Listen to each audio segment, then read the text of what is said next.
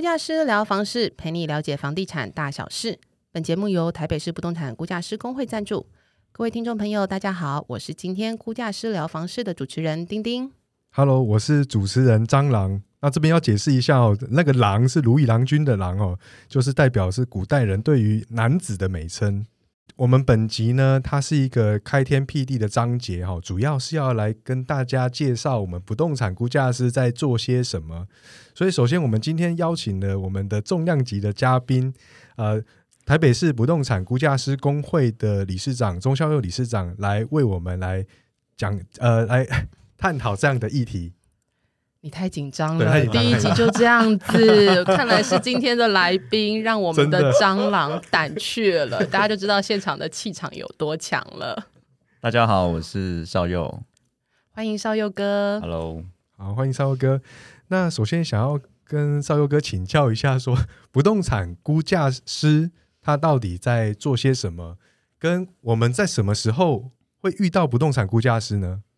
嗯，对，因为一般来讲哈，就是呃，我们一般人比较不会说直接接触到估价师，因为需要估价师的状态，大部分是可能法人会有比较有这样子的需求。哦，譬如说像是呃我们上市贵公司的买卖交易哈，那它可能有高于一个哦规范的话，那它就需要委托一家到两家以上的估价师。好，那另外就是像是呃金融机关抵押贷款哈，可能就是说各个银行有各个不同的规范，那也会需要说估价师去协助判断这个担保品的价值。那另外就是像都市更新，那这个时候其实很多民众就会呃感受到说，诶，可能估价师在这个流程中就有参与这样的角色哈，因为其实在都市更新的过程当中，就会涉及到分配嘛，那分配其实就会影响到说，诶，建商他会分几层，那地主分几层，那地主之间他怎么样去做分配？好，这个部分其实也是估价师来去做协助。那另外还有一个很重要的，就是说政府啊，他在征收人民的财产的时候，哦，这个时候其实那个价格的正确性哦就非常重要。那像以前来讲，一百零一年以前哈，就是征收条例还没修正之前，是用公告限值的加成来去做这个价征收价值的决定哈。那修法之后，其实都要用市价来去呃评定这个呃适合的征收价。那这个时候，其实估价师的角色也很重要，就是说要去协助判断这个市价是多少，那也让政府跟人民哈这方面这两方面都可以取得一个平衡。那一般人其实还有一种状况也会需要估价师哦。哦，就是说，像比如说，哦，你在买卖房子的时候，哦，买卖房子其实有些人会觉得说，诶，那他走中介其实就可以了。不过很多种状况，其实说，比如说你有几个人要去做共同决定，或者说你有一些呃几几个亲属诶共有这个房子，那比如说是其中一个共有人要去买这个房子的时候，诶，那买的人想要低价买，那卖的人想要卖比较好的价钱，那这个时候其实有一个客观的价值决定呢。其实也是一个可以协助这个交易可以顺利的一个方式哈。那或者或是譬如说像呃财产需要去做分配，还是说诶可能真的遇到离婚的状况，那我们财产有人要拿现金，有人要拿房子，那这时候这个不动产的价值的决定呢，其实也可以协透过这个估价师的协助来去判断一个比较客观和公正合理的一个价格哈。OK，这样听起来，不动产估价这样子的呃产业，它其实是很重要的，因为它在我们的法人在购买或者是说这个处分不动产的时候，他必须要有一个合理的价值的判断。那在人民财产权的保障上面，在都市更新或者是征收的这个补偿，又跟人民权益很大的影响。那甚至说我我这个夫妻不和哈，要要分要分家了哈，这个财产上面的分配，它其实也需要一个公正客观的第三人不动产估价师来做这个鉴价。那看起来不动产估价师的确有它在社会上面的重要性。那我这边也先稍微先串流一下说，这个不动产估价师呢，事实上他一直早期就有这样的估价需求，只不过呢，在近二十年来开始有一个健全的法制去推动这个不动产估价师的证照跟制度。那就最新的消息呢，我们全台湾的不动产估价师的开业人数呢，有达到了四百八十四人哦，这个人数其实还是相对的比较稀少哈、那主要估价师开业的人数会集中在我们的六都，那台北市呢，目前有一百六十六位的不动产估价师。这样子的稀少性跟独特性呢，也想要请教少佑哥。那不动产估价师什么样的资格或什么样的条件呢？他是是可以当成当做一个不动产估价师呢？呃，其实估价师他有一个最低门槛，当然就是要透过这个国家考试哦，考试院这边哦所举办的这个专技人员高考。那取得这个高考的证照之后，等于是你有符合这个最低门槛，就是说取得不动产估价师的证书。哦，那取得证书之前哈，其实可能会要透过一些呃，你是相关科系毕业哦，或者说你有修习相关的学分，那你才有这个应考的资格。那考上之后呢，就基本上你只有啊这个最低门槛。那接下来如果说你想要成为一个开业哦可以签证的不动产估价师，那你还必须要去透过呃在估价师事务所工作哈，取得两年以上的这个估价经验。那可能要经过这个事务所的培训，那包括要出具报告书啊，或者说要执行估价业务等等。那两年以上的这样子相关的工作经验之后。哦，那才能跟这个地方政府去申请这个开业证书，并加入地方的工会哈。那这个时候，你才是可以成为一个正式开业的估价师。这样听起来，不动产估价师要当还真的很不容易。他要先经过这个学分，就是经过我们的考试及格之后，他还需要具备一定的实务经验，才能够去申请开业。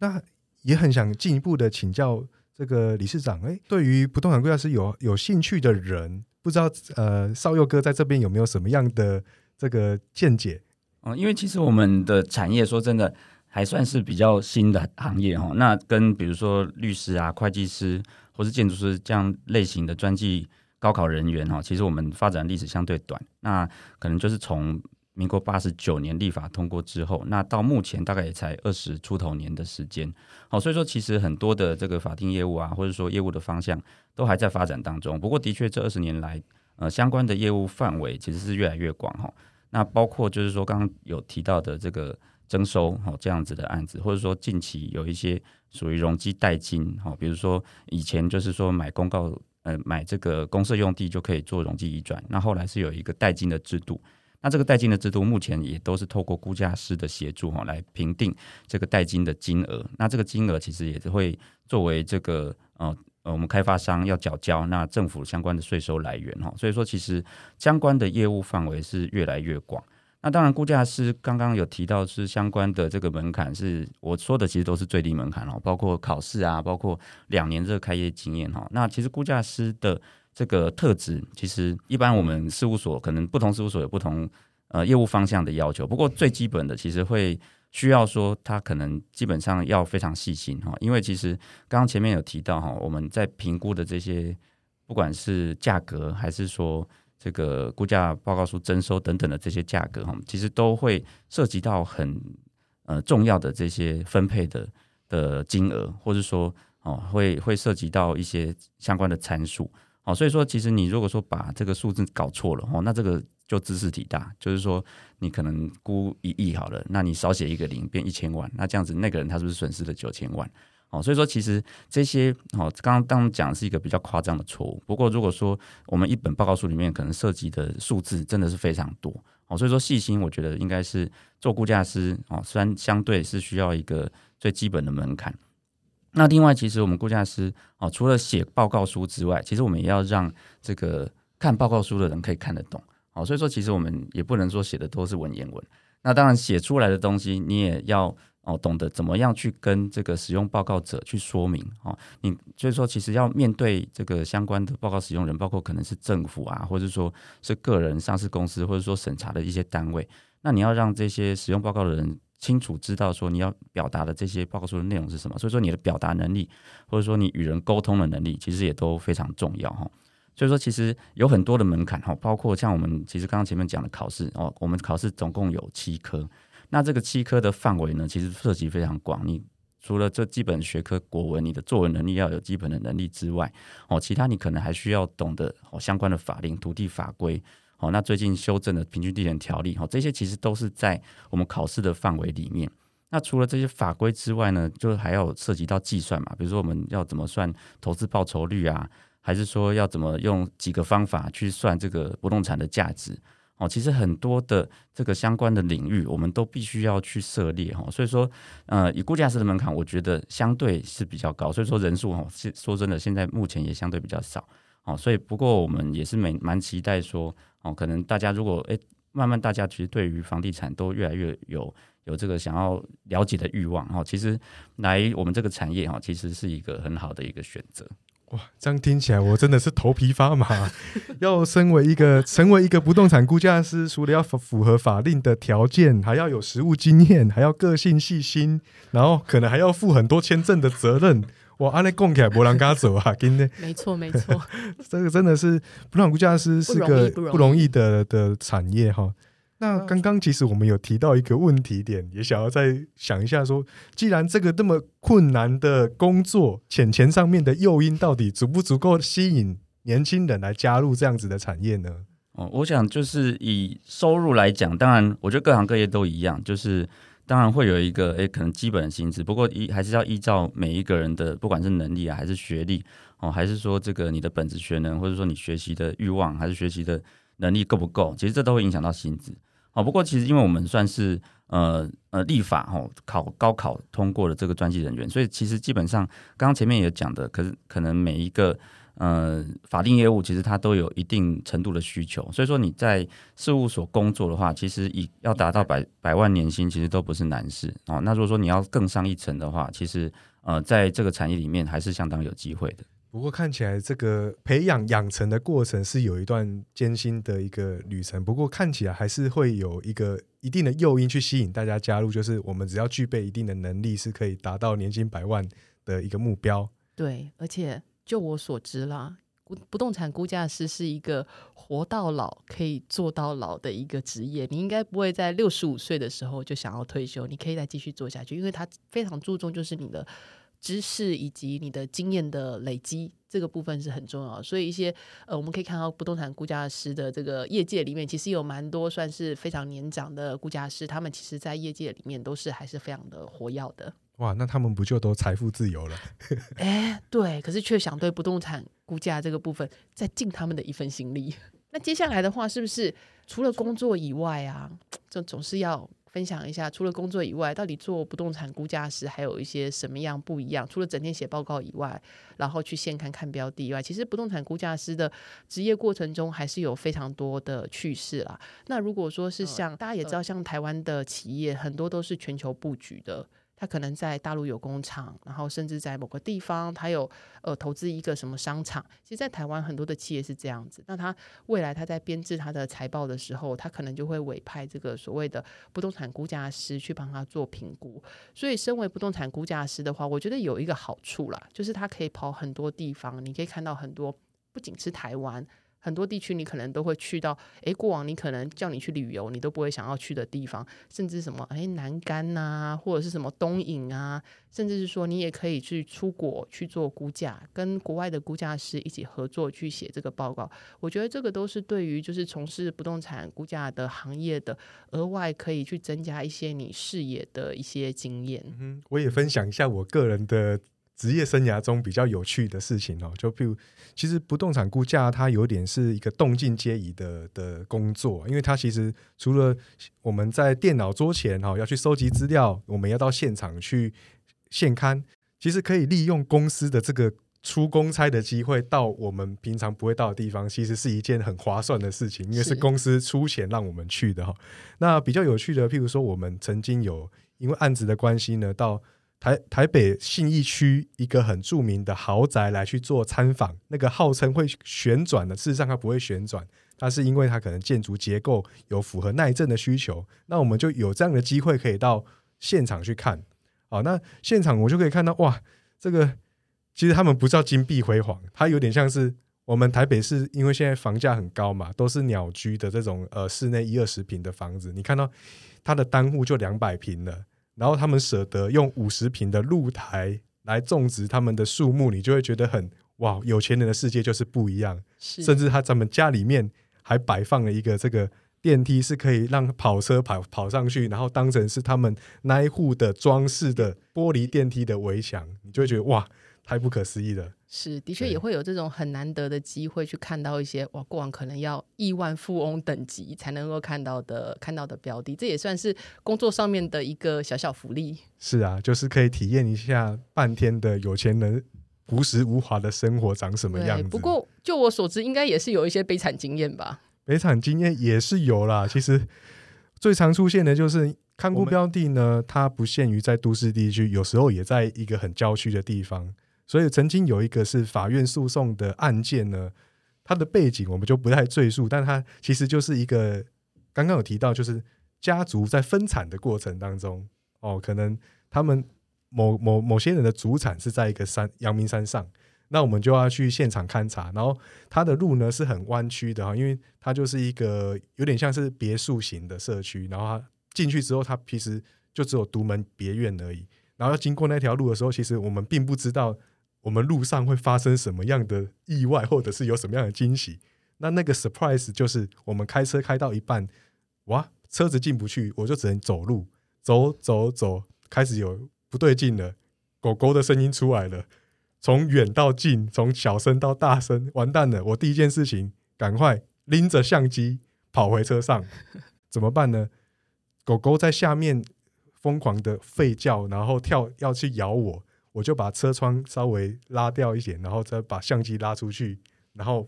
把那个镜头调远，就可以往拍拍拍，拍完之后赶快撤退。所以那个是一个